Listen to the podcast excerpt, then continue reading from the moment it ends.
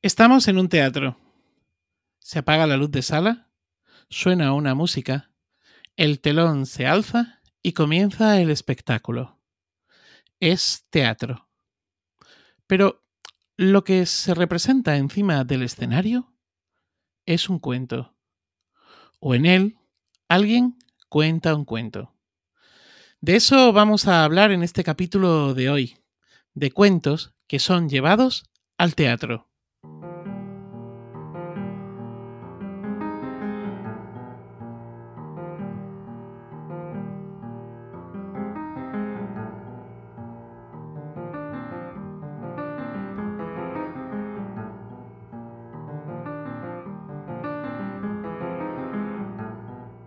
Bienvenidas, bienvenidos. Somos Sandra, Anabel, Pep y Manuel y esto es Iberoamérica de Cuento, un podcast quincenal dedicado al mundo de la narración oral, un podcast de la red de podcast Emilcar FM. Hoy, en nuestro capítulo número 75, vamos a conversar de cuentos en formato teatro. No vamos a hablar de contar cuentos en un espacio escénico como es un teatro, aunque la verdad es que podríamos hacerlo. Tampoco vamos a hablar de textos concebidos originalmente como literatura teatral y que son llevados a la escena de un teatro, aunque también podríamos hacerlo. Pero antes de seguir, ¿cómo están compañeras, compañero? Pues muy feliz acá desde Buenos Aires de estar con ustedes y sobre todo con invitados que pronto vas a presentar. Así que mucha alegría de compartir este episodio y en este nuevo año, que ya saludamos previamente, pero bueno, volvemos a saludar. Hola, ¿qué tal? Hola, Anabel, hola, Sandra, hola, Manuel. Encantado porque no había probado el podcast Camarote de los hermanos Marx y hoy parece que lo, vamos a probar y es una, una, aventura. Cualquier novedad siempre va bien y esta me, me gusta, me está gustando mucho. Bueno, yo cuando me dijeron, estaremos los cuatro y también viene eh, Alberto y viene Carlos, yo, ¿cómo? ¿Cómo? Todos ahí apretadicos, todos Me has quitado ¿eh? lo del camarote de los hermanos Mars, también lo tenía ahí en cabeza. Feliz, feliz de estar una vez más aquí con vosotros. Oye, y tan junticos no se nota el frío para nada, ¿eh? Bueno, pues eh, para hablar de, de todo esto que he dicho anteriormente, pues hoy tenemos tres invitados. Sí, por primera vez en Iberoamérica de Cuentos serán siete las voces que podrán escuchar en directo. Nuestro directo, claro, que ya saben que es pues de aquella manera. Y antes de empezar, quiero pedir a la audiencia disculpas de antemano porque hoy eh, le estamos pidiendo a J una vuelta de tuerca más, un más difícil todavía. Y de hecho, pues eh, al final, eh, pues os pediremos que aplaudáis. J no se va a enterar, pero que aplaudáis, a ver si le llega eh, la buena onda por esto que va a hacer, que es conjuntar estas siete voces en este camarote de los hermanos Mars. Hoy nos acompañan Elia Tralará, Alberto Sebastián y Carlos Alba. Amiga, amigos, bienvenidos. ¿Cómo estáis? Muchas gracias. Pues muy honrada porque soy fiel seguidora de este podcast y, bueno, el participar y con tanta gente y tantos amigos, pues mejor que mejor. Eh, lo mismo digo, pues eh, encantado de estar aquí. Encantado, encantado de estar. ¿Queréis decir algo? Pep. os veo ahí. No, ¿qué vamos a decir? Si es que hay tanta gente que estamos todos como echándonos ahí el pues freno por, por no pisarnos unos a otros. vamos a presentarles, ¿no? Yo creo que presentarlos. Eh, Anabel, eh, ¿qué te parece si nos presentas a Elia? Por supuesto. Elia es narradora oral y actriz. Desde el año 2008, y más específicamente desde el 2012, vive del cuento. Cuenta principalmente en bibliotecas y para público infantil y familiar, aunque también trabaja con públicos de todas las edades, ya sean bebés, jóvenes o adultos. A veces utiliza objetos, teatro de sombras o música de ukelele, eso me encanta, pero en sus palabras, narrar de viva voz es ante todo y sobre todo una comunicación directa y certera, crear un lazo con el público a través de lo emocional. Por otro lado, dice ella, Creo que siempre que la narración tenga vocación escénica, los narradores debemos poseer conciencia del espacio, del cuerpo, de la voz y del estado del público. En definitiva, saber estar y saber Bueno, transmitir ¿cómo desde el escenario y nos va a dar mucho para conversar. Y bueno, en eso Elia, la pregunta. hemos reducido, dice. y hemos La reducido. pregunta es obligada. ¿Cómo llegaste a la narración oral? Perdón. Pues yo llegué a la narración oral por, porque a mí me gustaban los escenarios. me gustaba subirme a los escenarios. Y después de hacer varios cursos de teatro, de aficionada y demás, eh, claro, para preparar algo eh, y sacarlo a público mm, dependías de mucha gente. Y a veces te tirabas un año haciendo juegos que están muy bien, pero luego no había posibilidad de mostrar lo que habías trabajado. Entonces eh, surgió la oportunidad de un curso de narración y yo pensé que esto me iba a dar mucha libertad a la hora de crear y con que hubiese cuatro orejas dispuestas a escuchar ya, ya tenía suficiente. Y fue por eso, así empecé y me, me enganchó. Qué bien. Pep, ¿nos presentas a Alberto, por favor? Claro, pues Alberto Sebastián es, o ha sido, actor, titiritero, escritor, promotor de la lectura y narrador oral. Nosotros lo conocemos sobre todo por eso, porque es un cuentista de tomo y lomo, al menos desde 1993. En todos estos ámbitos, pero especialmente en el del narrador, reivindica el poder de la palabra y la mirada para permitir recuperar al público las sensaciones que producen escuchar historias. Igual que reivindica la sencillez, que no quiere decir lo simple, y la cercanía, que no quiere decir contar solo en pequeños espacios, a la hora de contar. Pero sobre todo Alberto es un gran defensor de los viejos grandes cuentos, del cuento de tradición oral, de los cuentos de siempre, que ahora, dice él, nos resultan nuevos y siempre necesarios, poderosos, profundos y Qué guay. Y Alberto, pues eh, ya, aunque hay los más eh, fieles del podcast te conocerán porque ya te asomaste por aquí en una ocasión, ¿nos dices por favor cómo llegaste o nos recuerdas cómo llegaste a la narración oral? Eh, sí, claro que sí. Eh, pues un- poco de casualidad. No fue, no fue, bueno, formó parte de un propósito. Eh, yo estudiaba magisterio y, y en, en- en- la escuela de magisterio en Santander, donde yo vivo, eh, pues un grupo de personas eh, empezamos a hacer una tertulia de cuentos. Gente, claro, éramos gente, entre comillas, aficionada al tema y, y- y quedábamos una- un, un día a la semana para contarnos cuentos que habíamos preparado eh, durante esa semana, un poco por el placer de contarnos y escucharnos. No había unas condiciones, eh, ya entonces no, no había juicio, no se aplaudía, no se decía nada, se escuchaba. Eh, en- entonces, esto fue creando un, pequeño hábito. Fue- yo, yo es una cosa que recomiendo, decir, me, llevo toda la vida haciéndolo. Me parece una, una forma muy amable de empezar, de empezar a escucharte a ti mismo contando cuentos, ¿no? Encontrar tu voz. Entonces, eh, eh, siendo ya maestros, conocíamos a gente que estaba en la escuela, pues, pues ¿por qué no venís un día a contar a mi aula? Fue algo tan sencillo como eso. Y, y- y empiezas y empiezas y al final pues te ves sumergido en este mundo y ya está, te absorbe, te absorbe el remolino y hasta hoy.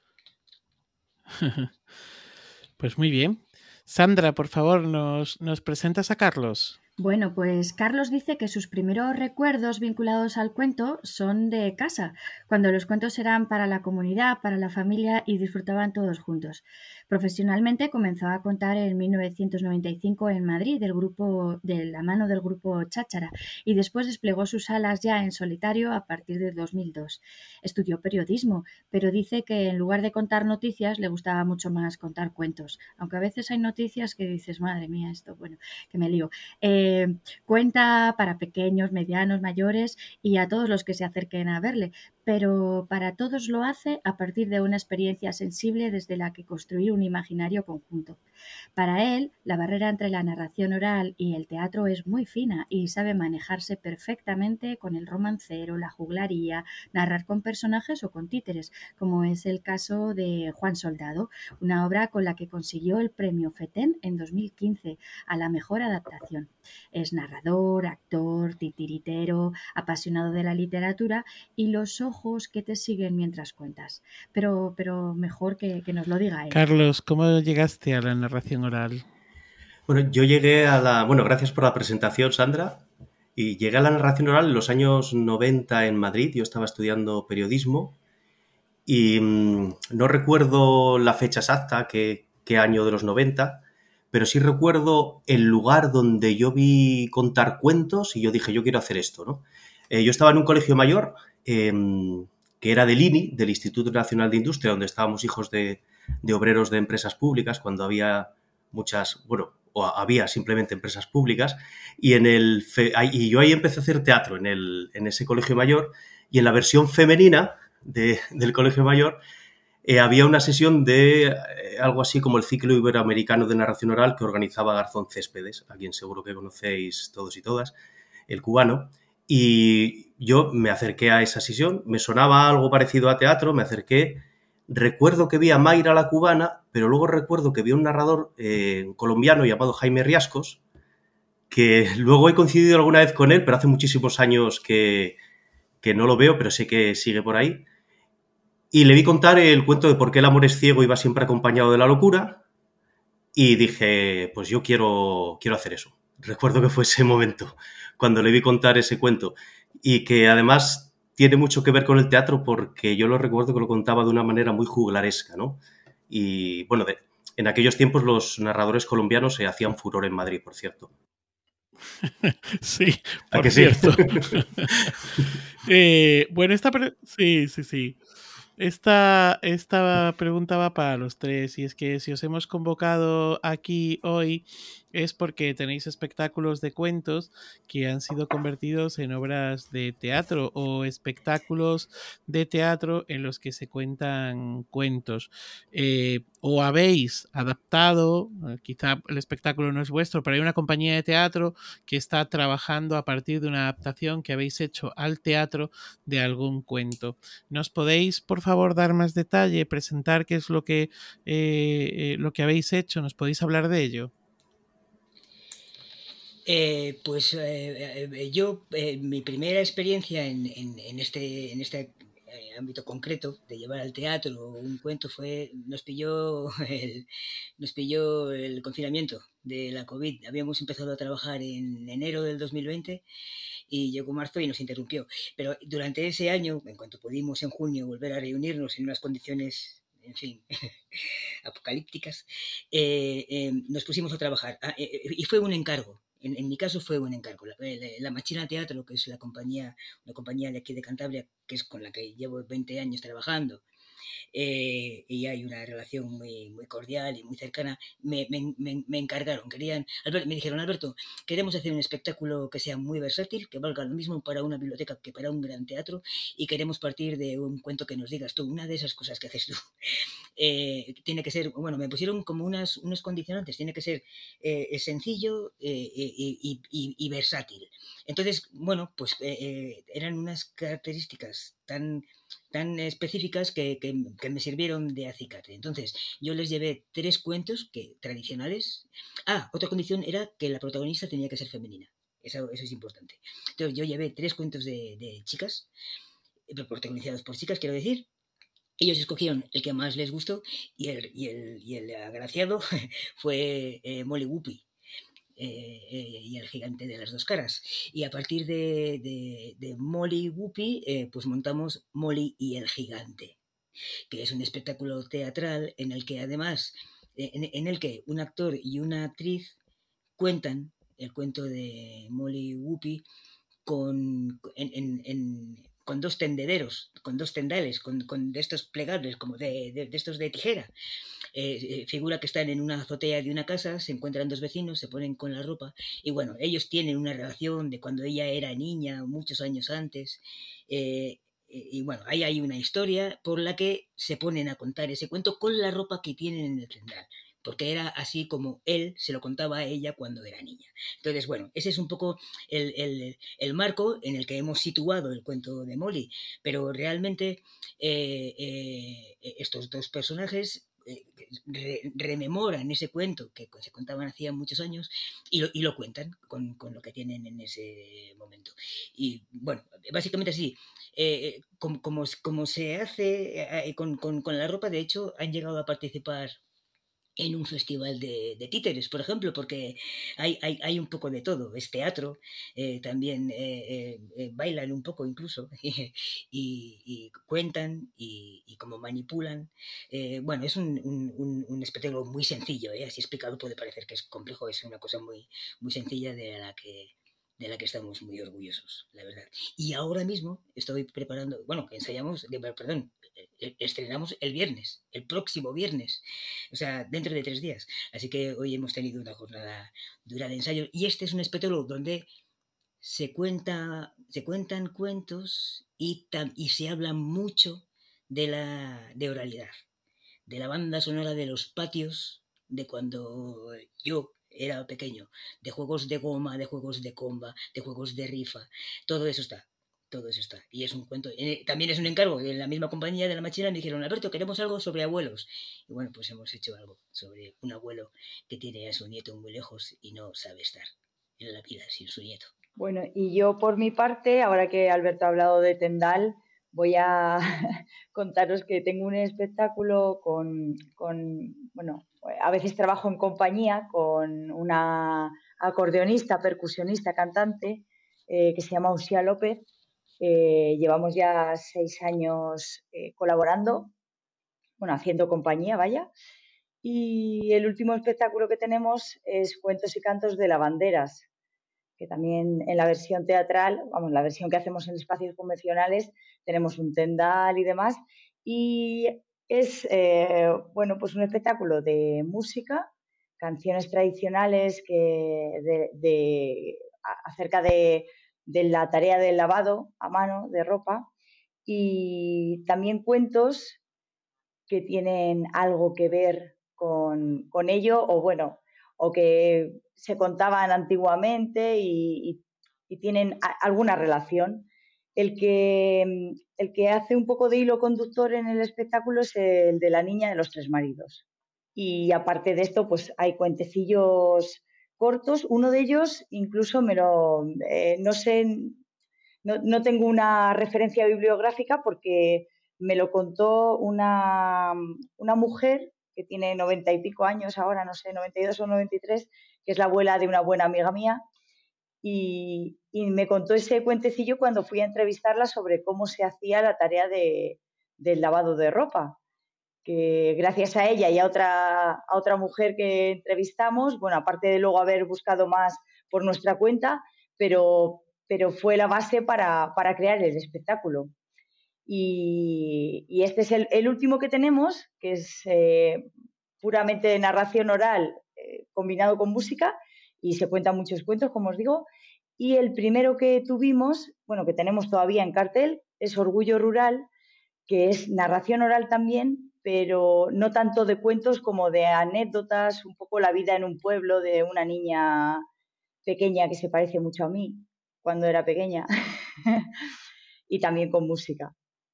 Bueno, yo, yo por, por, mi parte, digamos que aparte de los de las sesiones o espectáculos que tengo de narración con personaje, que esos estarían ahí entre medias entre la narración y el teatro, digamos, estarían los, los de títeres, tengo el Juan Soldado que mencionaba eh, Sandra y otro que se titula Las abarcas desiertas, que lo trabajé también con el mismo director y la misma marionetista que trabajé eh, Juan Soldado, que Las abarcas desiertas parte de un poema de Miguel Hernández que se titula igual y después escribí yo el guion, pero basándome en motivos de cuentos tradicionales, y adaptándolos un poco a la, trama. Y después tengo, tengo una, leyenda urbana que, mm, basándonos en esa leyenda urbana, la de la, muerta de la chaqueta, el, chaval que sale de fiesta y le deja la chaqueta a una mujer que al final resulta que está muerta, pues eh, basándose en esa leyenda urbana tengo un espectáculo que se titula La chupa al Sebas, que mm, parte de esa leyenda urbana y lo hacemos con música con Massi Compan, que es el vocalista del grupo Fede Ratas, del grupo de rock punk. Y mm, después tengo una versión del Lazarillo, aunque eso ya no, se basa en un cuento, aunque me esforcé en mantener un par de cuentecillos que hay en el Lazarillo, dije, los voy a mantener en mi, versión teatral, ¿no? Y, mm, luego, lo eh, recientemente estrené en, en octubre una versión de Tía Miseria, ahí ya no es unipersonal, sino que somos tres, actores y un músico. Y después, la semana pasada, el 23 de noviembre, estrené otra, mm, otro espectáculo teatral que ese ya es muy distinto a todos los demás porque mm, ya no, son textos eh, tradicionales, sino que son eh, relatos de un escritor que se llama Emilio Rodríguez Cueto, escritor eh, de aquí de Asturias, que durante 10 años publicó un cuento semanal en, en, un diario. Y entonces fue creando un mundo y hizo una adaptación teatral basada en varios, varios de sus cuentos. Y, en este último espectáculo, digamos que no está tanto la huella de la tradición oral, ni siquiera de la narración. Sí hay monólogos, pero claro, es, muy distinto de los, de los otros. Mm, si me permitís, me gustaría hacer una pequeña aportación, porque claro, no podíamos juntarnos aquí toda la gente que ha llevado eh, cuentos de alguna manera a espacios escénicos al lenguaje teatral. Pero sí hay em, una referencia que me gustaría citar que es la obra infinita, que es una obra de teatro que, crearon y dirigieron Javier Hernando y Miguel Rojo en el Centro Dramático Nacional y que eh, estuvo un mes en cartelera y que la gran protagonista era la oralidad, esto que también de lo que también ha hablado Alberto, la oralidad, el hecho de contar, de contarnos, ¿no? Y que de hecho dio paso también a una carta blanca eh, dentro del del Centro Dramático Nacional en la que participamos Santiago Albarrico, eh, Sandra y, yo. Estuvimos allí que fue una conversación maravillosa en un espacio importante para, para, el mundo del teatro, por lo menos en España, ¿no? Así que también quería, por lo menos que quedara la cita aquí, la referencia. Y, insisto, hay muchos más compañeros y compañeras que se mueven en estas dos aguas de la narración y del teatro y que llevan o sea, tenemos narradores y narradoras, yo que sé, como Magdala Varga, que también es directora teatral y tiene proyectos.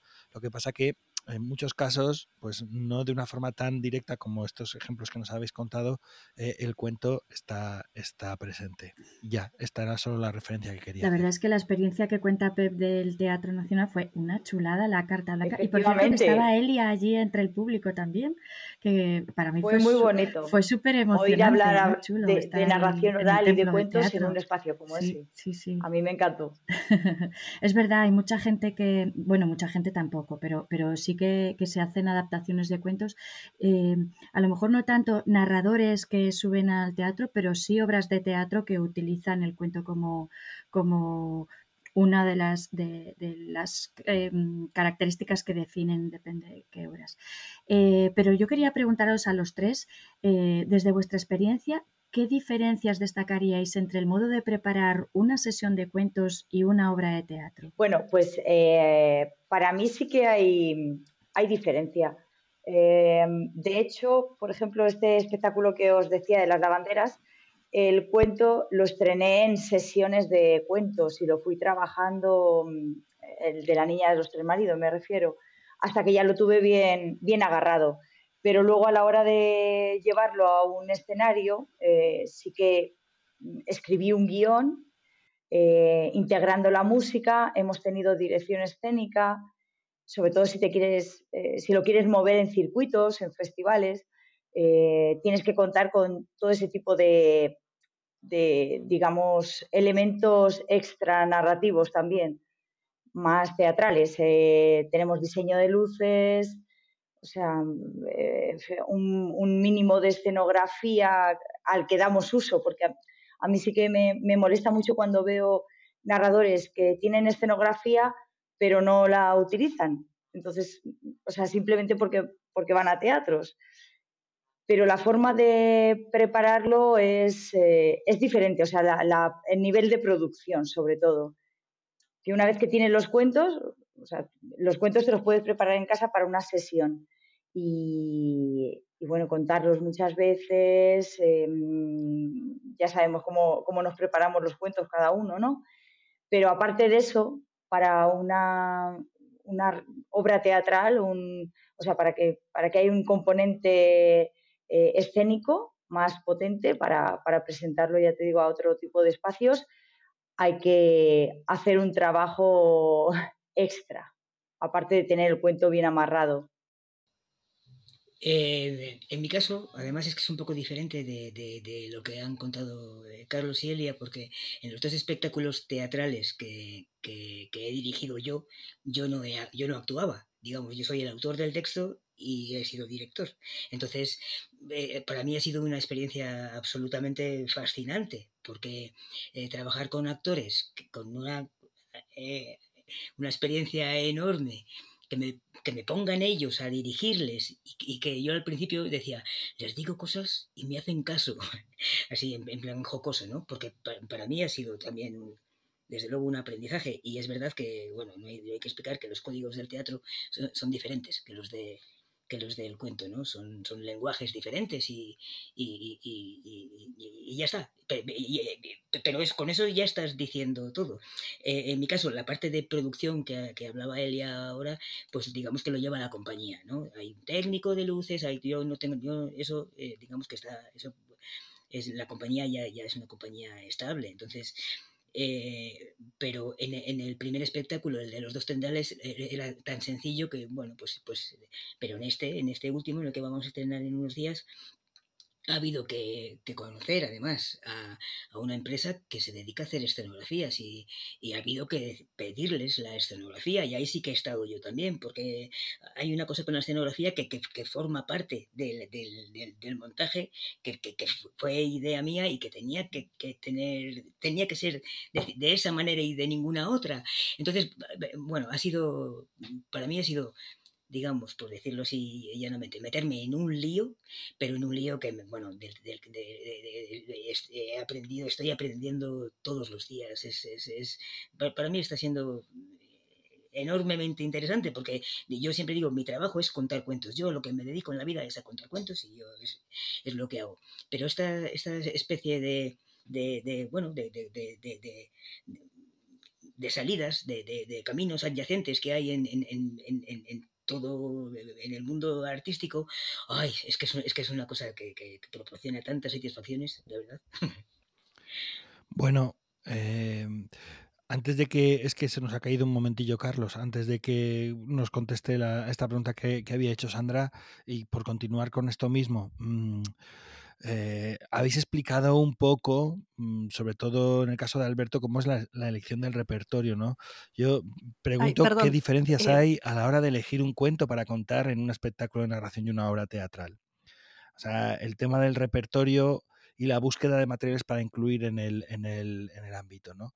Entonces, em, hay mucha diferencia, porque claro, al fin y al cabo, algo habéis citado. Mm, una cosa es algo que tú buscas para contar tú y otra cosa es algo que tú buscas para contar en un ámbito escénico con más personas o, menos, ¿no? Porque puede ser dos, una, incluso una persona sola, ¿no? Eh, ¿Qué diferencias en hay mi caso, Creo que ninguna. Vamos, mi corta experiencia, ¿eh? que ya os digo que, que el, el espectáculo del que os hablo, el de las lavanderas, es el que incluye cuentos tradicionales. El de Orgullo Rural no. Eh, entonces, bueno, básicamente era un cuento que me venía muy bien. me gustaba mucho, habla de mujeres eh, empoderadas y, lo tenía muy, muy a huevo, ¿no? Para, escogerlo. Eh, pero me lo he preparado igual que me lo preparo para, para una sesión de narración. Luego es verdad que se le van añadiendo elementos a veces, en mi caso, cuando lo llevas a escena en un escenario un poco más grande o con más aforos, pues eso, movimiento escénico, dirección escénica, em, a lo mejor un puntito más de personajes o, bueno, eh, eso, o, le vas metiendo música, pero yo creo que cualquier cuento bien contado es susceptible de, estar en un escenario. Vale, Carlos, eh, podrías, ahora ya estás de vuelta, welcome. ¿Podrías eh, contarnos lo que, sobre lo que preguntó Sandra? Sí.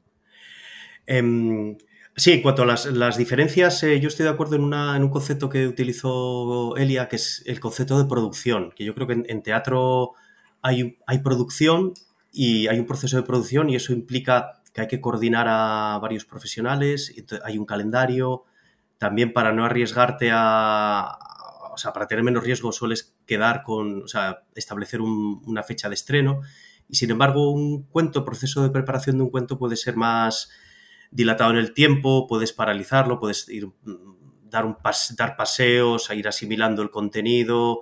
Es decir, no, no estás tan ligado al, a lo que es el tiempo, ¿no? Y, en cuanto a la forma de adaptar el guion, em, yo tengo que decir que sí que cuando, cuando pienso en un cuento para teatro, sí intento ver qué acción puede haber en escena, ¿no? qué acción puede pasar de narrarse a desarrollarse en escena.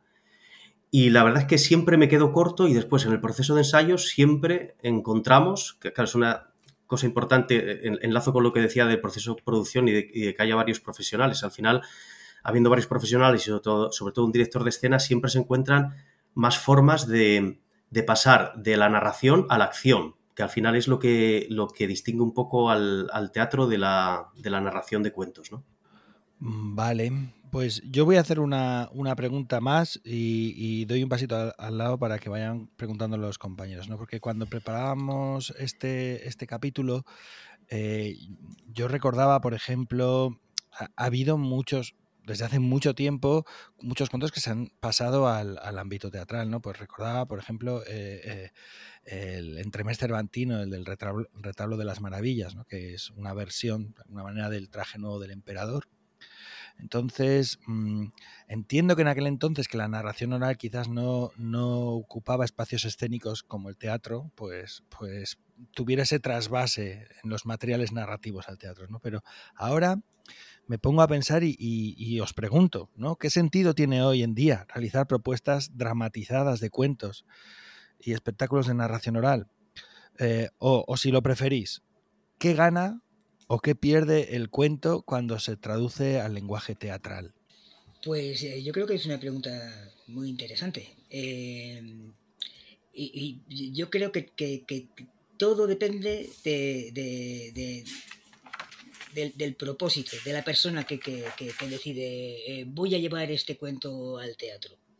Cuando, cuando, digo lo que quiere es justamente que él, que él se haga estas preguntas. ¿Por qué? Y para qué. Exactamente, eso. No, no. Y, a, mí ahora se me vienen a la cabeza algunos eh, cuentos tradicionales de estos largos, eh, densos, eh, que bueno, que, se, podría pensar en, hacer una adaptación al teatro. Yo, yo no, pero que, que, que, que, alguien podría pensar en, en, De hecho, esto se ha hecho, se ha hecho en, se ha llevado al cine, lo que sea. Eh, pero yo creo que hay que tener muy claro eso, ¿para qué? Eh, porque como yo soy de los que piensa que, el lenguaje natural de los cuentos es la narración eh, oral, pues hay, que, hay que, hay que estar muy seguro para, decir, no, esto yo lo voy a convertir en un espectáculo teatral. Hay que, en fin, hay, hay que hay que tener mucha seguridad en uno mismo y en, en, el, en el cuento también para dar ese salto. Ese que es que para mí es un salto sustancial. Eh, en, cambiarlo de código y de lenguaje, como, como he dicho antes. Mm, es una, es una muy, buena pregunta y yo no, no, soy el que tiene las respuestas, la verdad.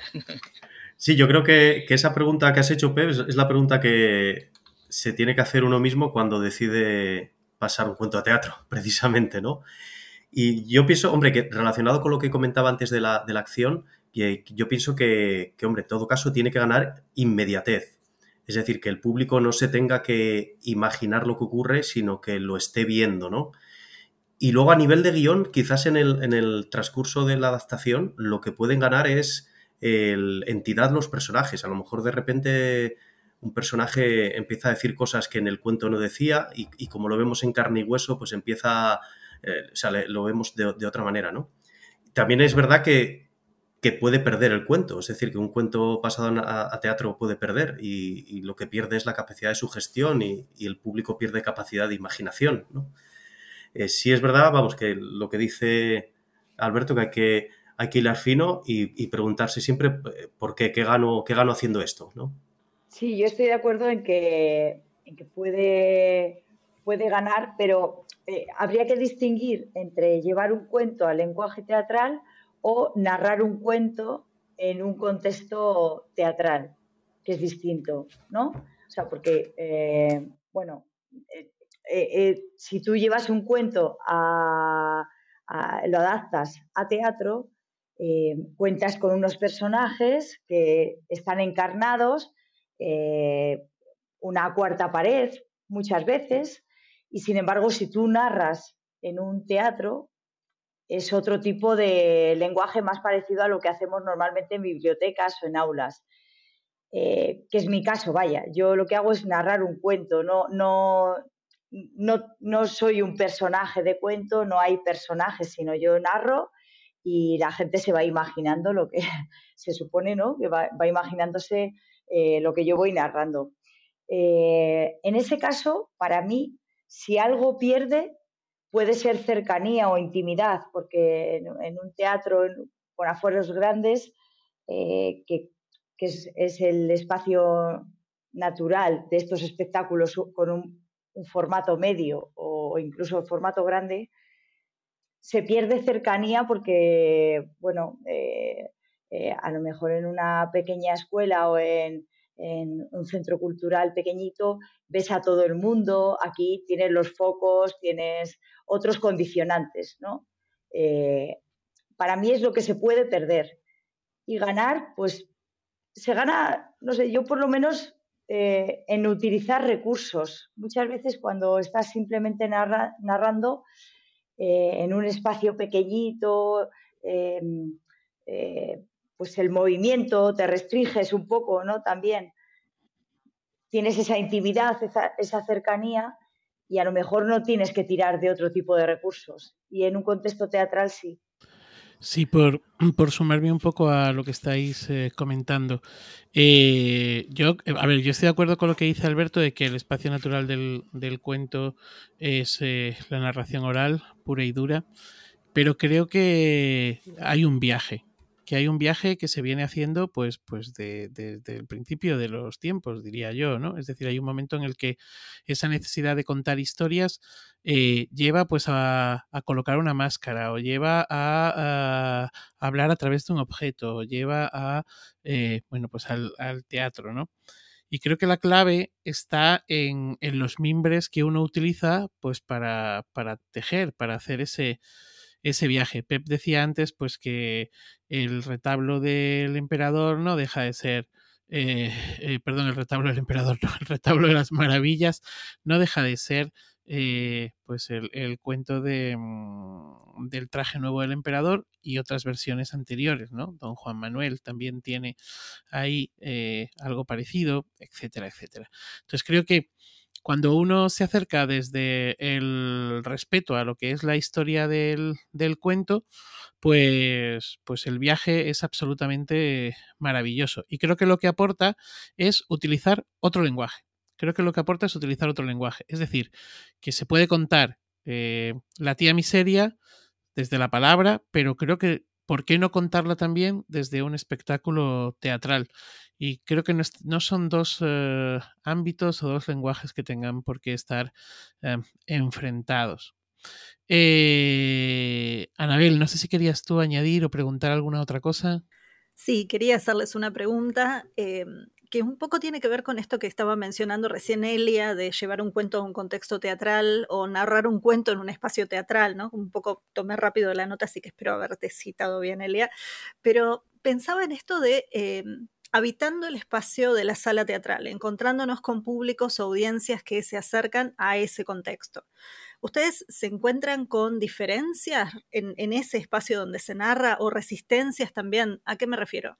Aquí, por ejemplo, una cosa que he escuchado muchísimo de compañeros y colegas es eh, algún narrador o narradora que está haciendo un espectáculo, pero que en realidad está sobre todo narrando, que no quiere una cuarta pared y tal vez tiene que enfrentarse con el equipo técnico del teatro porque le apagan las luces del auditorio y ella necesita ver las caras de la gente para poder establecer, digamos, esto, esto que es el narrar y el poder mirar a los ojos aunque sean 500 personas, digo, pero esto de poder ver las caras, los gestos, el movimiento.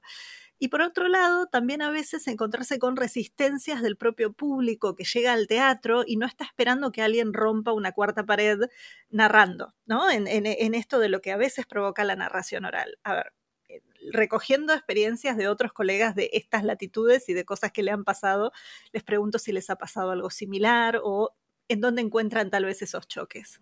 Yo creo que cada vez es más común, además, ir a ver teatro y que se rompa la cuarta pared. O sea, ya hay muchas obras en las que eh, no, no hay cuarta pared, no es el teatro clásico como lo entendemos. Eh, entonces, por ese lado yo creo que no choca. Y luego, otra cosa que creo es que al público, si le das algo de calidad, le, le traes sin cuidado, ¿no? O sea, realmente lo que, lo, que busca la gente es que son formas distintas de transmitir, como decía Manuel, eh, el teatro o la narración, pero si llega, realmente no, no importa tanto. Incluso lo de ver los ojos de la gente, pues también tienes que contar con que a lo mejor eso, si estás en un espacio teatral, eh, no lo vas a ver, porque si quieres eh, que haya una iluminación o quieres que haya un ambiente X, eh, a lo mejor no puedes dar la luz de sala y tienes que contar con eso, pero intentar llegar igualmente. Que no sé si, si, si era la pregunta que me que habías hecho, ya me he perdido un poco, yo creo, Anabel, pero vamos, no, no, está muy bien, está muy bien. Iba por ahí, iba por ahí y también justamente recogiendo sus propias experiencias. Y, y, lo único sí que diría que los programadores de, festivales o de em, circuitos teatrales en los que la narración oral está poco representada, digamos, eh, he detectado, porque he hablado con varios, que sí que tienen miedo al espacio vacío a que una persona llene ese, espacio. Y no sé si por parte de muchos narradores también hay una responsabilidad extra cuando te presentas ante 500 personas. ¿No? O sea, no, no sé si, si por ahí también va, va, la cosa. Sí, Alberto, Carlos, si queréis añadir aquí alguna cosa, quiero decir que Sí, yo el comentar que el, en, la experiencia del teatro infantil o para público familiar, la verdad es que casi no hay, no hay diferencia en cuanto al, en cuanto al público, en el sentido de que, de que el procedimiento de la narración, la ruptura de la cuarta pared y un montón de cosas que se hacen en narración también se hacen en el teatro infantil. entonces, eso, hay mucha más libertad formal en el teatro infantil y familiar que en el teatro para adultos. ¿no? Eh, se, admite no sé si como es infantil, pues admite todo, ¿no? Eh, o sea, puede ser, pero también es porque eso, se juega más con la imaginación de los niños y que tampoco se van a preguntar por qué haces esta cosa o por qué haces la otra, ¿no? Sí que, sí que eh, esa pregunta yo te la contestaría diciendo que hay espacios de narración, pero que ya no son nada teatrales, sino el espacio de bibliotecas o otro tipo de espacios donde el propio público va pensando que eso es algo inferior a lo teatral, por ejemplo. O sea, le doy la vuelta a la tortilla, ¿no? Donde pues se habla, donde o sea, hay menos disciplina en el público que en un espacio teatral donde como entras en un teatro hay que estar más calladito, ¿no? Eh, en mi caso, em, claro, estamos hablando de tres experiencias diferentes, ¿eh? yo creo que sin, pretenderlo.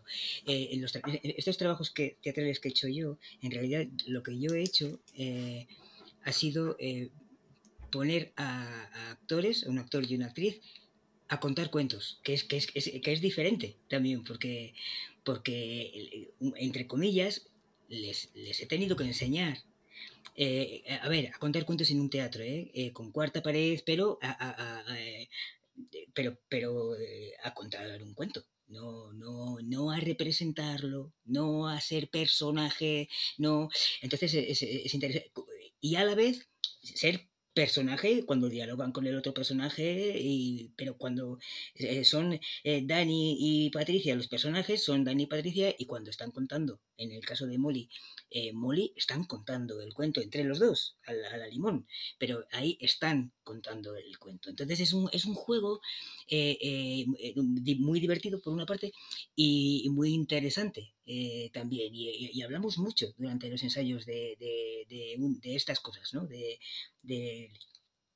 lo que es eh, eh, hasta aquí y a partir de aquí. Y en este espectáculo nuevo, donde es un abuelo que tiene a su nieto en Seúl y que está y no, no, no puede y le cuenta cuentos por teléfono, pues eh, contar un cuento por teléfono como homenaje a Rodari, pues también es un, es un acto teatral muy interesante, ¿no? Porque estás contando un cuento al aire, en realidad, con el teléfono en, en la mano y, y, él luego cuelga el teléfono y ha estado hablando con, con su nieto, como el, actor ha estado hablando con su nieto, que es la ilusión de su vida, que está, no, sé cuántos kilómetros está seguro, 8.000 kilómetros, y, y, eso le deja, por una parte, cuando sale de esa burbuja de, felicidad que ha sido contarle el cuento, cuando sale de ahí y, le dice a su hija, no te imaginas lo que le he hecho de menos, es, una, es, es, es un, eh, contraponer una cosa con, la otra, que para mí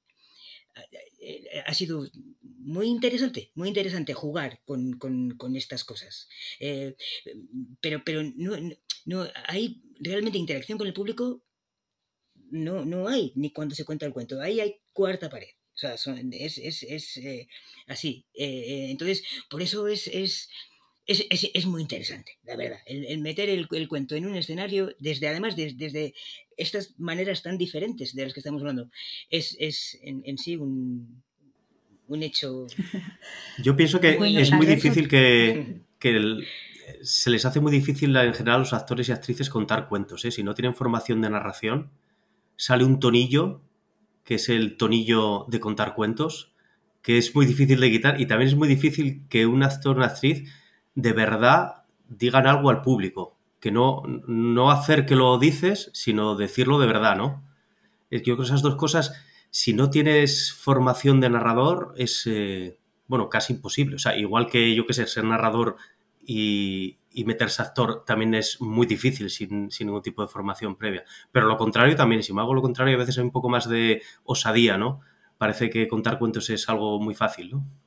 Solo voy a decir, Carlos, que esto que dijiste del tonillo, acá de este lado de América, del otro lado del océano también pasa. Así que me lo trajiste a la cabeza. Cada zona, cada zona hispanohablante tiene su tonillo, ¿no? Quiero señalar dos cosas que habéis dicho que me ha parecido muy interesante.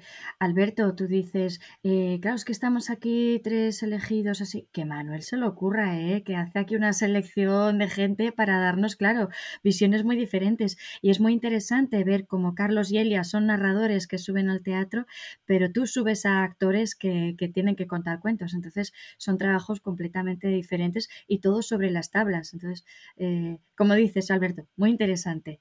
Y luego, otra cosa que me ha llamado la atención es algo que ha dicho Carlos.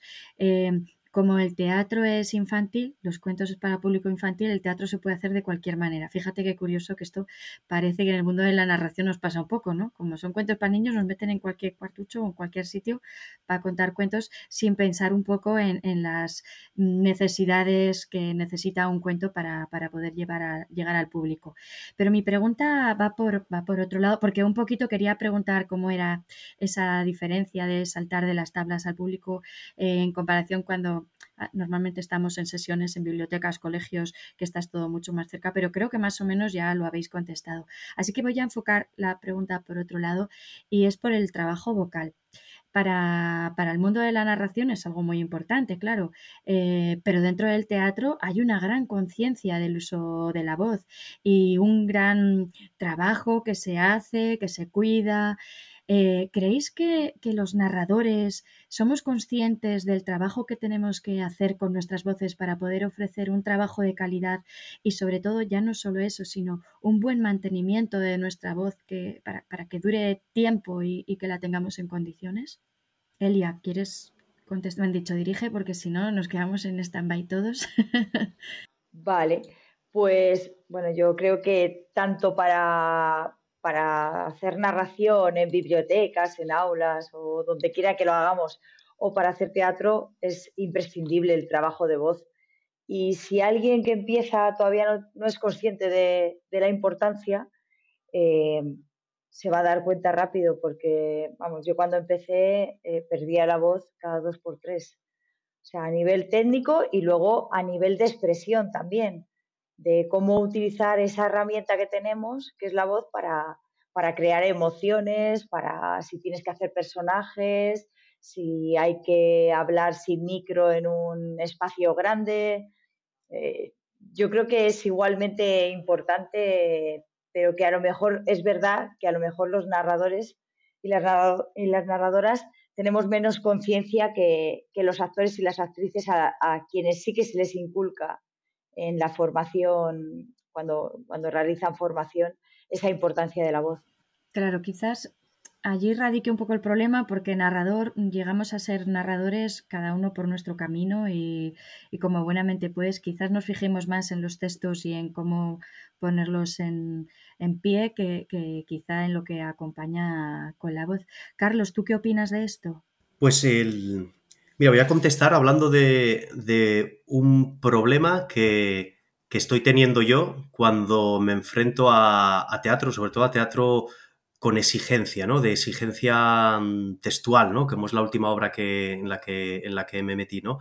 Y, y te contesto con, hablándote de este problema y también de, mm, eh, por hacer hincapié en, otra parte, que es que como actor, o sea, como narrador, yo creo que a poco que seas un poco consciente, acabas sabiendo manejar la voz. Y, y, yo he tenido, tengo el problema como cuando me pongo a encarnar un personaje, que a veces que la voz me va la caracterización vocal me va más rápido que el, cuerpo, ¿no? Eh, lo cual es peligroso porque parece que, o sea, porque ya hay una disociación, ¿no? Entonces el, actor tiene que tener mucho más eh, unido cuerpo-voz y mm, porque si no, si no llegas al engolamiento, a lo típico del teatro clásico, ¿no? Teatro clásico que todos tenemos en mente, que es el actor es un palo y eh, maneja muy bien las modulaciones de la voz, pero, pero el cuerpo eh, es el mismo para cada personaje, ¿no? Entonces, eh, yo, digamos, le daría la vuelta a tu pregunta diciendo que el, que, bueno, que el narrador a lo mejor, como se mueve menos por el espacio escénico y no hace, no hace personajes eh, con el cuerpo o los dibuja nada más, pues se puede permitir ir muy rápido a la caracterización de los personajes y sobre todo la voz. Y sin embargo, el actor, cuando haces un trabajo donde tienes que encarnar un personaje, tienes que, eh, yo por lo menos, y yo creo que es, lo hacha con mi experiencia de narrador, tengo que eh, sujetar la voz y decir, espera, asegúrate de que la voz sale perfectamente del cuerpo, que no estás poniendo voz, ¿no? Qué interesante, Carlos. Eh, yo creo que, seguramente en el, en el, mundo de los actores sí tienen mucho más presente eh, eh, el tema de la voz y en, su formación eh, han, recibido formación vocal y en el mundo de la narración yo, creo que, somos un poco más despreocupados al, respecto, ¿no? somos tan conscientes de, ello. Entonces, vamos, todos conocemos que, compañeros, compañeras que han tenido problemas serios con, con la voz porque yo creo que no, nos ha parecido lo más importante a la hora de, a la hora de formarnos o empezar a trabajar. En, esto. Yo creo que por ahí eh, tenemos que Bueno, eh, no solamente es una cuestión de la voz, si me permitís. También es una, una cuestión de la gestualidad, del espacio, de la iluminación, de un montón de cuestiones en el momento en el que un narrador entra en un espacio escénico eh, o cuenta. Ya no estoy hablando de una adaptación o de una versión teatral de un cuento, sino estoy hablando de un narrador que cuenta un cuento en un espacio escénico, en un teatro de medio de gran formato.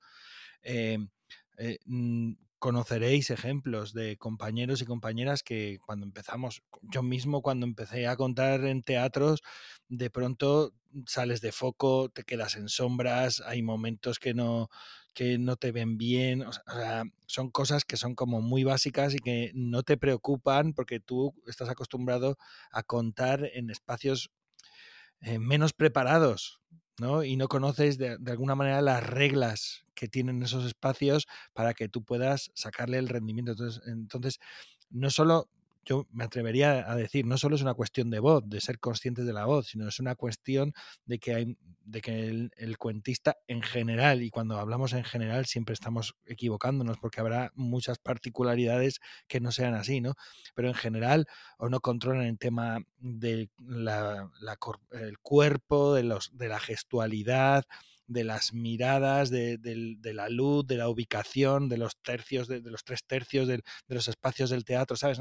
hay un montón de, cuestiones que nos importan relativamente. ¿no? Entonces, que en realidad con, muy poco, con muy poco lo vas aprendiendo, pero al principio dices, macho, esto eh, es un par de horas que alguien te explique cosas y ya vas para adelante toda la vida, ¿no? Pero, pero vamos equivocándonos hasta que entendemos, o, no, lo mismo. Claro, la cosa es que eh, muchos de, los narradores y las narradoras somos o son autodidactas prácticamente en este... Eh, y, venimos de orígenes muy distintos, o sea, gente que viene de, de la educación, de, de la etnografía, de... Somos muy diversos. Pero claro, lo que dices tú, que cuando eh, te subes a un escenario, bueno, o, un escenario cualquiera, mismamente una biblioteca o un aula, te pones delante de un público, tienes que tener una conciencia de tu cuerpo, del público, del espacio en el que estás, etcétera. Y muchas veces eso se adquiere a base de ensayo-error, no porque nadie te lo haya explicado. Otros, los que venimos de teatro o, hemos tenido más contacto a lo mejor con el teatro, pues, pues lo, lo llevamos un poco más fácil pero, pero sí, por, pues por eso, porque hay gente que, que, cuenta muy bien, pero que en, en, espacios escénicos de mayor formato eh, se maneja peor, ¿no? No tiene tanta soltura. Yo, siempre que hablamos de cuento y de espacios escénicos así, o de disciplinas, o de disciplinas artísticas escénicas, recuerdo a Pepe Enríquez. Eh, ya añorado, querido, ya hace años que falleció, el que dirigía el primer acto, la revista, y que era un crítico teatral muy importante. Y si no recuerdo mal, fue en Madrid, en, en, el encuentro de narradores y narradoras que organizó Mano, en aquel encuentro nacional, aquellos encuentros que se hacían a principios de, del siglo XX, ¿no? Y él participaba en una mesa redonda y vino a decir no voy a decir las palabras exactas, ¿no? pero estamos siempre preocupados los cuentistas de, que no, no, tenemos cabida en el, en el, ámbito escénico, ¿no? en estos espacios teatrales, cuando en realidad lo que ocurre es que todas las demás disciplinas artísticas escénicas eh, están eh, siendo fagocitadas por el cuento, decía, ¿no? El cuento siempre acaba ocupando y puso varios ejemplos de incluso de espectáculos de danza que en mitad del espectáculo de danza se dejaba de bailar y uno de los, de los bailarines eh, empezaba a contar una historia, a contar un cuento Mm, y no solamente hablaba de danza, sino que hablaba de otros, de, propuestas teatrales, de propuestas de circo, en las que el cuento tenía una presencia eh, muy relevante como marco, como hilo conductor o como un momento eh, que sumaba al resto de las narrativas. Y yo quería preguntaros esta pregunta más para, para Carlos y para Elia, eh, puedes contestar también, Alberto, aunque creo que tu experiencia, por, lo que estás aquí, es diferente, ¿no? Eh, y es el tema de, algo ha salido antes, creo que salió de la boca de Elia, el tema de los programadores, de las eh, programadoras, es decir, bueno, pues se llega al teatro en ocasiones a través del cuento, es decir, pues, pues eh, tú lo has dicho, ¿no, Elia? Empiezas a contar cuentos y luego ya planificas o planteas o diseñas un espectáculo de, eh, en el que el cuento juega un papel fundamental, pero que está, pero que ya es para teatro. Entonces, ¿Qué reparo hay? ¿Qué dificultades tenéis? ¿Habéis tenido incluso que cambiaros el nombre para espectáculos que van a teatro eh, y llamaros de otra manera, eh, etcétera, etcétera? Porque hay casos de, compañeros que se llaman producciones no sé qué eh, y porque van enfocados al espacio teatral y luego se llaman Pepito Pérez cuando cuentan en la biblioteca. Yo, yo sí he, tenido que ponerme nombre de, compañía, pero más que nada porque mm, queda raro, ¿no? Como ir, si no eres famoso, queda raro ir con un espectáculo teatral y, llamarse Carlos Alba, ¿no? Entonces me dicen, compañía Carlos Alba. Entonces, claro, a, mí me sonaba como muy rimbombante, compañía Carlos Alba, ¿no? Si fuera compañía El Brujo, El Brujo Producciones o compañía Concha Velasco, que en paz descanse, es decir, alguien así conocido, sí. Entonces, eh, después de varios intentos, por fin encontré mi nombre ideal, que es la Compañía del Alba, que tampoco fui muy original. Y, entonces, bajo ese, digamos, nombre comercial, que al final es solo comercial porque lo legal es lo mismo, ¿no? Soy eh, siendo autónomo, pues ahí pongo mis espectáculos teatrales, ¿no? El problema es lugares como, como en Asturias, que es muy pequeño y todo el mundo me conoce, entonces, claro, soy o Carlos Alba o el Cellero, o sea, y la compañía Alba no... Entonces sí es cierto lo que, lo que dices tú, eh, Manuel, en cuanto, en cuanto al nombre. Y, y, luego también, claro, está, si alguien programa cuentos y teatro, luego también están en los lugares pequeños, claro, no sé si es, el caso de, Delia o, o, en alguna comunidad, bueno, lugares tipo Madrid no coincide que la misma persona programe cuentos y teatro, ¿no? Pero en sitios pequeños donde la misma persona programa cuentos y teatro, pues claro, tiene el problema de que no te va a contratar de las dos no te va a contratar el cuento y el teatro normalmente, pues da juego a, todos los demás también. Dice, claro, que si no, no te voy a contratar a ti solo. Entonces, si hay otros cuentas, si te contratan teatro, no te contratan como cuentacuentos y, y viceversa, ¿no? Y luego, en cuanto a prejuicios o cosas parecidas de programadores, tampoco, eso cada vez está, está pasando menos.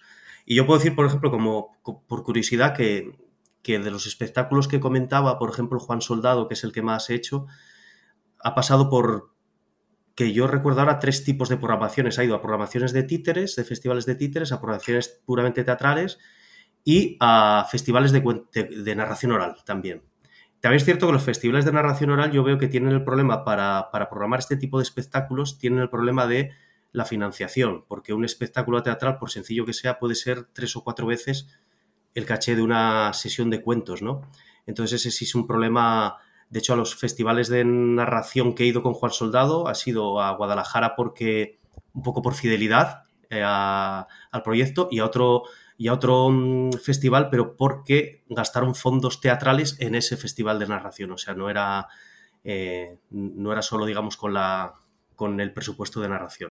Bueno, yo en mi caso eh, estaba escuchando a Carlos y a mí me ha pasado a veces lo contrario, que me han programado eh, el espectáculo que tengo con Elia y Usía, por un lado, que es más teatral, y, han dicho, bueno, y aprovechamos y por la mañana te vienes a la biblioteca y cuentas cuentos eh, en una sesión familiar o lo que sea. Entonces sí que me han pasado un par de veces o tres que gente que sabe que hago las dos cosas eh, ha aprovechado para, bueno, pues ya que me voy lejos o lo que sea, programarme una cosa y otra. Eh, luego, entre las resistencias que he visto en el mundo teatral, en los programadores que, programan otras artes escénicas, sobre todo, música, teatro, danza, etcétera, etcétera, es el miedo al espacio vacío. Eh, si tú dices que eres narradora oral y que vas con un espectáculo em, simplemente de, cuentos, aunque el guion esté muy currado, aunque eh, tengas una, no sé, muchas tablas, normalmente eh, les parece muy complicado llenar un espacio. En, aforos con 700 butacas o 500 butacas, que alguien vaya a ser capaz de, solventar eso. Eh, entonces, no sé, a mí me choca porque, por ejemplo, con los monólogos de humor, cuando el boom de la stand-up comedy, no había ese reparo. Salía un tío con un taburete y nadie dudaba de que eso fuese a funcionar. En, de hecho, se grababan en un, en un teatro grande, ¿no? No sé si era Alcázar de Madrid o uno de estos. Pero con los cuentos mm, parece que hay que hay que hacer algo más, ¿no? Y si no, mm, eh, también puede ser que no se haya tenido muy buen tino a la hora de, de programar muchas veces, porque lo que dice Pep, hay, hay compañeros y compañeras que no tienen una mm, conciencia escénica como para, hacer algo en, un formato mediano, formato, bueno, en, espacios más grandes. Entonces, yo sí que me he encontrado esa reticencia. Y luego, confusión con el término cuentacuentos. Eh, les decía narración oral y me decían, sí, sí que me suena, y me ponen creo al final de la frase, ¿no? En alguna entrevista que he hecho. Eh, eh, sí que estoy familiarizado con el término narración oral, creo. ¿Es lo mismo que cuentacuentos? Hay todavía un lastre del término cuentacuentos también, eh, que se ha infantilizado. Esto ya lo, hemos hablado muchas veces, ¿no? Entre nosotros. se ha infantilizado y se ha utilizado mal. Entonces, por ahí sí que he visto, sí que he visto reticencia en los programadores y falta un poco de pedagogía y de lanzarnos más a, presentar propuestas en esos espacios. Quitarnos también un poco el miedo a, bueno, pues eso, a, presentarlo en circuitos, en redes, eh, etcétera que quería aportar una experiencia, esto que dice Elia, eh, de, los programadores y el miedo al, escenario vacío.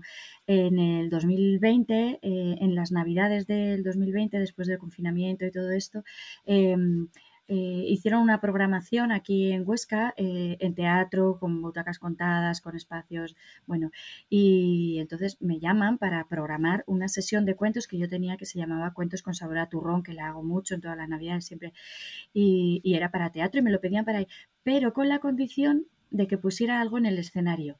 Digo, pero que ponga algo en el escenario que, no, no, si, si la sesión ya la he visto, me gusta mucho, pero pon algo en el escenario. Digo, pero ¿qué quieres que ponga? En el... Pues lo que se te ocurra, pon un par de árboles. Digo, pero ¿qué necesidad de poner un par de árboles si tú ya conoces la sesión de cuentos? Pues no, no llegamos a un acuerdo, no llegamos a un acuerdo y al final no, no, no la hicimos, no la contratamos porque yo decía, yo no quiero tener dos arbolitos con luces, uno a cada lado para mis cuentos, que no, me parece ni medio normal. Déjame que yo lo haga, que tú verás cómo se llena el espacio.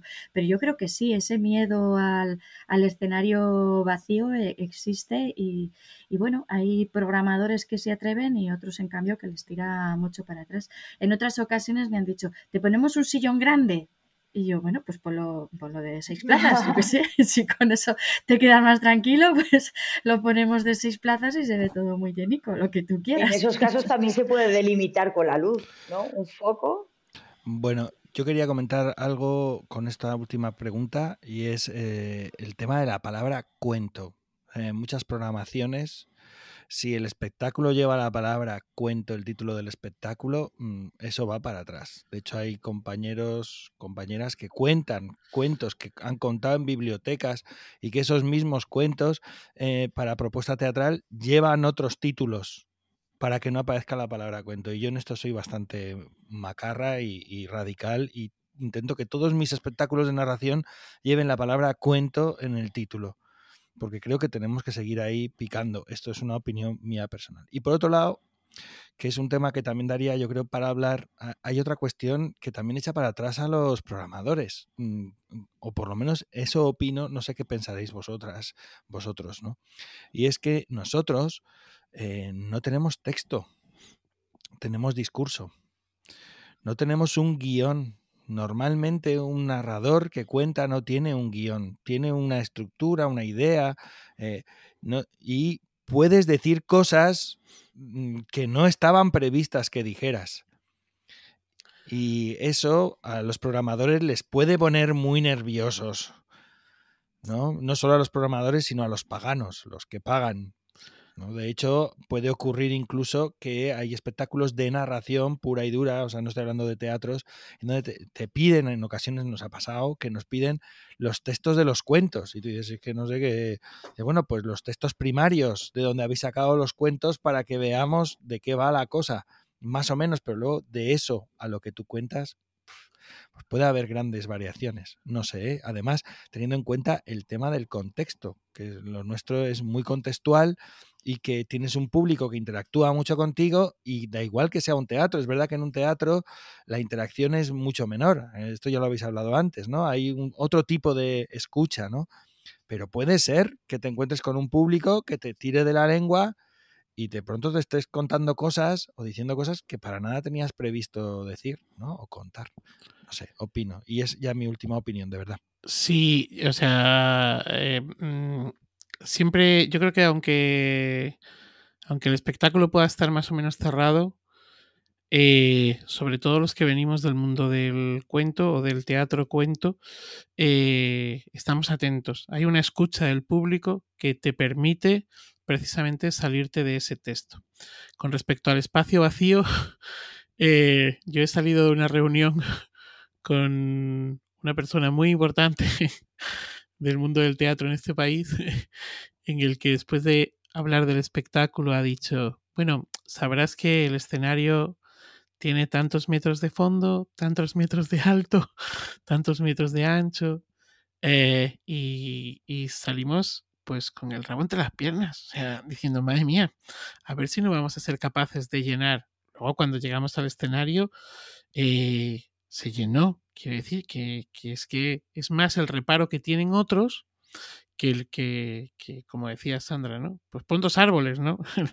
El, el reparo que tienen otros a lo que, a lo que realmente, a, a lo que es eh, tu trabajo. Y también hay muchos festivales en los que el texto, te piden el texto. Pero bueno, es que ya últimamente el texto me lo ha pedido un AMPA para una sesión de cuentos. Es decir, y, pero no hay texto. Bueno, nos movemos por aquí, ¿no? O Ecoembes. Lo que pasa es que Ecoembes fiscalizaba, no era otra cosa. A ver, pero escucha, esto del espacio vacío. Yo en la pandemia, mmm, las funciones de los Viernes de los Cuentos en Guadalajara se hacían en el Teatro Buero Vallejo, que tiene una caja descomunal. Allí ha contado Alberto. Eh, sentado, no sé si estaba sentado en una silla, en una banqueta o de pie, pero ahí, en medio de un escenario kilométrico, o Cristina Verbena, recuerdo haberlos visto contar, y no, vamos, más kilómetros que les pusieras de escenario, más kilómetros que llenaban. Yo si creo que a estaban no contando nos cuentos. Claro, pero ahí hay un público. Claro, la- ni al público de los Claro, cuentos. La cosa es a- a, eh, que hay cierto desconocimiento entre, entre gente que, no es- que a lo mejor no está muy familiarizada con la narración oral o que lo ha visto en una biblioteca pequeñita y dice, pero y esto puesto en un escenario grande, o sea, nosotros sí que sabemos que se, que se puede hacer y, y que, y que funciona. Pero, pero Sí. hay reparo. Sí, es verdad, mira, por. Pero Mira, por romper una lanza a favor de los que piden. Sí, por romper una lanza a favor de los que piden arbolitos, debo decir que, que a lo mejor lo que echan de menos es la tercera dimensión. Echan de menos un objeto fijo alrededor del que tú te muevas, ¿no? Hacia adelante y hacia atrás. Que es una de las diferencias entre teatro y narración. Yo creo que en narración no hay tercera dimensión, ¿no? O sea, está, la puede crear el narrador, pero bueno, tampoco es exactamente, o sea, tampoco es estrictamente necesaria, ¿no? Entonces yo creo que están acostumbrados a eso, al- a que en teatro hay un objeto, entonces eh, un actor está al fondo, otro está adelante, entonces ya hay más dimensiones y quieren mantenerlo, ¿no? Que no, es, no, no estoy abogando por poner arbolitos, ¿eh? estoy como intentando explicarme también qué, qué es lo que buscan, ¿no? ¿Cómo, cómo se nota la Navidad, eh? ¿Qué daño nos ha hecho esta pasada Navidad y los arbolitos, eh? Anabel, Sí. querías decir algo, ¿no? Sí, sí, me trajiste a la mente, Carlos, eh, a Juan Marcial Moreno. Es un narrador acá pionero dentro de la narración oral y vos lo veías, es un hombre muy bajito y sentado en una silla y uno decía, de ahí no se va a mover y literalmente él no se levantaba de esa silla. Y sin embargo, justamente con lo que contaba, te llevaba, pensabas que estaba corriendo, que se estaba trepando los telones, que estaba viajando por el espacio sin ninguna otra cosa. Ahora, pensando en esto que le decían a Sandra, yo hubiera llevado un turrón, Sandra, al escenario y me lo comía mientras contaba. Y ya está. O- o y con eso polvorones, ¿no? terminaba el escenario O, vacío o y vos figuri- o figuritas de o mazapán. ¡Ay, qué rico! Ahí puestas. Pero fijaos, Y un fijaos hombre de cómo, va- jengibre. cómo Pero vuelve, si me lo pide, me lo pide de un metro. ¿eh? cómo vuelve Seguro. la- Madre mía.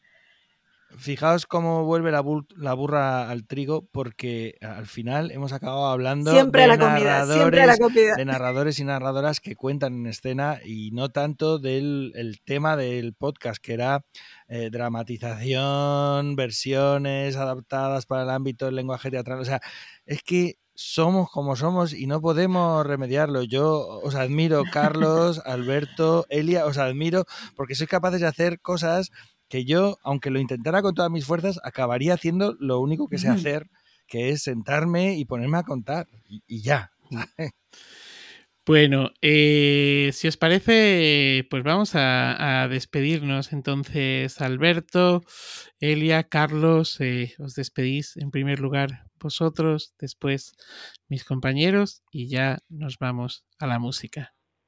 Pues, ¿qué vamos a decir? Alberto, tú, te cedo. Muchas gracias. Eh, nada, nada, que ha sido, ha sido un- una delicia, ha sido una delicia y un placer hablar de, esto, de estos temas periféricos, porque además con, con- con- con- aquí un- un- una, esta caterva de narradores y narradoras eh, maravillosos, ¿no? salirnos un poquitín de, de la línea para contar eso, experiencias paralelas. soy, yo soy seguidor acérrimo ¿eh? del, del podcast y, bueno, es un, orgullo y un placer enorme eh, haber compartido este, este Pero ya ves que nos hemos salido de la línea y como dice Pepe, hemos vuelto. pero, pero sí, sí, bueno, es, es, lo que toca, ¿no? Esto es un podcast de narración. Así que aunque nos salgamos por la tangente de vez en cuando y y con, con otras eh, actividades paralelas y otros, y otros temas, al final siempre vuelta a la burra al trigo, como dice Pep. Y nada, que ha sido un placer absoluto compartir con tanta gente aquí con el camarote de los Mars. Y yo creo que el próximo otros, otros, otras siete personas y ya montamos la juega absoluta. Muchas gracias, de verdad. Muchas gracias por la invitación.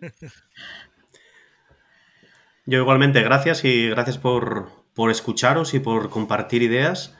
Y nada, y animar a la gente que los oyentes no hará falta animarles, pero es que animarles aún más que vayan a ver cuentos y que vayan a ver teatro de cuentos, si es que se dice así.